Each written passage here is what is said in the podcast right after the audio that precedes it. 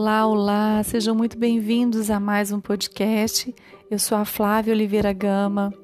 Hoje eu vou falar sobre o universo infantil, sobre a curiosidade das crianças, sua forma de ver e explorar o mundo, principalmente sobre o contexto do campo museal.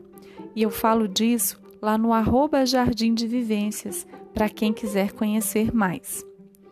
Tenho observado as crianças e percebo a alegria que elas têm de experimentarem a vida, a coragem para descortinarem o desconhecido e uma fantástica intuição criativa. Logo me pego pensando que um dia nós, adultos, também já fomos assim, mas com o passar do tempo parece que a gente perde essa essência e fica apático, sem graça, com medo de se expor com medo de dizer o que a gente pensa, e o nosso posicionamento no mundo das artes muitas vezes é assim. A gente vai perdendo a sensibilidade de apreciar as pequenas coisas, de desfrutar das emoções positivas ao longo do caminho que percorremos. E tudo isso, gente, é para falar o quanto eu admiro as formas como as crianças veem, aprendem e se posicionam no mundo. E isso é muito potente. E é por isso que a gente precisa validar suas expressões, suas experiências, respeitar a criatividade e aguçar o seu pensamento crítico. Essa semana eu tive acesso a um lindo poema que eu acredito que traduz muito do que eu estou dizendo aqui. Ele se chama A Criança é Feita de Cem. Ele começa assim: A criança é feita de cem a criança tem cem mãos, cem pensamentos, cem modos de pensar, de jogar e de falar. Cem, sempre cem modos de escutar as maravilhas de amar. Cem alegrias para cantar e compreender, cem mundos para descobrir, cem mundos para inventar, cem mundos para sonhar. A criança tem cem linguagens, e depois cem, cem, cem. Mas roubaram-lhe 99. A escola e a cultura separaram-lhe a cabeça do corpo. Dizem-lhe de pensar sem as mãos, de fazer sem a cabeça, de escutar e de não falar, de compreender sem alegrias, de amar e maravilhar-se só na Páscoa e no Natal. Dizem-lhe de descobrir o mundo que já existe, e de cem roubaram-lhe noventa e nove. Dizem-lhe que o jogo e o trabalho, a realidade e a fantasia, a ciência e a imaginação, o céu e a terra, a razão e o sonho são coisas que não estão juntas. Dizem-lhe que a cem não existem. A criança diz: ao contrário, as cem existem. Esse poema é do Lores Malaguzzi eu acho que é assim que se pronuncia. É um professor italiano que criou a abordagem educativa, que mais tarde foi nomeada como abordagem Reggio Emília.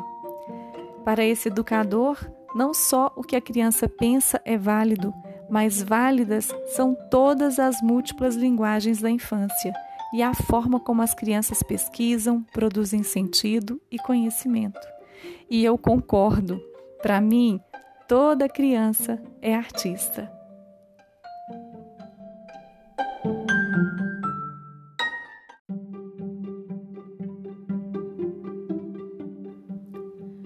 Olá, olá, sejam muito bem-vindos a mais um podcast. Eu sou a Flávia Oliveira Gama. Hoje eu vou falar sobre o universo infantil, sobre a curiosidade das crianças, sua forma de ver e explorar o mundo principalmente sobre o contexto do campo museal. E eu falo disso lá no arroba Jardim de Vivências, para quem quiser conhecer mais. Tenho observado as crianças e percebo a alegria que elas têm de experimentarem a vida, a coragem para descortinarem o desconhecido e uma fantástica intuição criativa.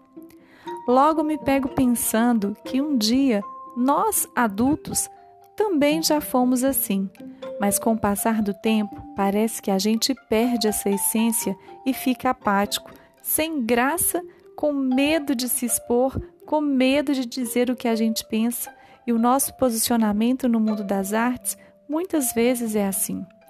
a gente vai perdendo a sensibilidade de apreciar as pequenas coisas, de desfrutar das emoções positivas ao longo do caminho que percorremos.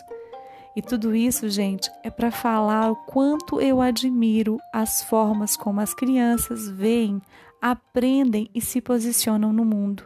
E isso é muito potente.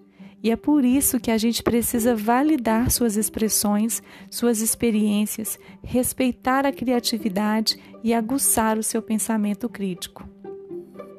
Essa semana eu tive acesso a um lindo poema que eu acredito que traduz muito do que eu estou dizendo aqui. Ele se chama A Criança é Feita de Cem. Ele começa assim: A criança é feita de cem a criança tem cem mãos, cem pensamentos, cem modos de pensar, de jogar e de falar. Cem, sempre cem modos de escutar as maravilhas de amar. Cem alegrias para cantar e compreender, cem mundos para descobrir, cem mundos para inventar, cem mundos para sonhar. A criança tem cem linguagens, e depois cem, cem, cem. Mas roubaram-lhe 99.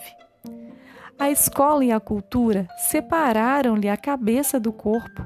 Dizem-lhe de pensar sem as mãos, de fazer sem a cabeça, de escutar e de não falar, de compreender sem alegrias, de amar e maravilhar-se só na Páscoa e no Natal. Dizem-lhe de descobrir o mundo que já existe, e de cem roubaram-lhe noventa e nove. Dizem-lhe que o jogo e o trabalho, a realidade e a fantasia, a ciência e a imaginação, o céu e a terra, a razão e o sonho são coisas que não estão juntas. Dizem-lhe que a cem não existem. A criança diz: ao contrário, as cem existem. Esse poema é do Lores Malaguzzi, eu acho que é assim que se pronuncia. É um professor italiano que criou a abordagem educativa, que mais tarde foi nomeada como abordagem Reggio Emília.